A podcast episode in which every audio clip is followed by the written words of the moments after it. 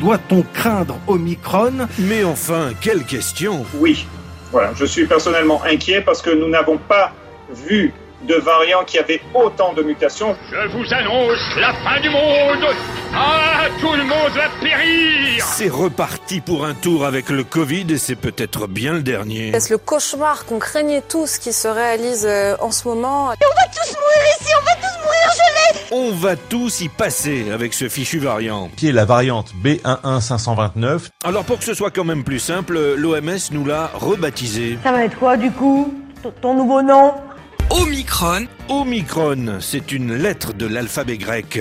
On va parler grec, pas sandwich, hein, mais variant. Et comme on n'avait pas bien entendu ni bien compris, on a eu un peu de mal au début avec ce joli petit nom. Omicron.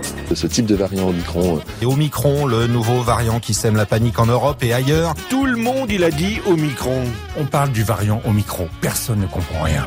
Il faut arrêter avec ces lettres totalement débiles que personne ne comprend. L'ex-ministre Christine Boutin n'avait rien compris non plus puisqu'elle est allée jusqu'à se demander si on n'avait pas choisi exprès un mot proche du patronyme de notre président. Emmanuel Micron. Dame Christine émettait l'hypothèse d'un bourrage de crâne pro-Macron avant la présidentielle. Il n'a pas changé.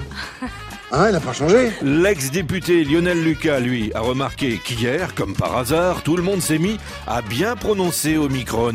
Du variant Omicron, Omicron. Les médias ont été briefés, la prononciation hispanisée, écrit l'ex-député sur Twitter. La connaissance humaine, des fois, ça fait peur. Et l'élu d'ajouter à propos de cette nouvelle prononciation Omicron, on se demande bien pourquoi, et Macron a peut-être la réponse. Eh ben dis donc mais il y en a là-dedans.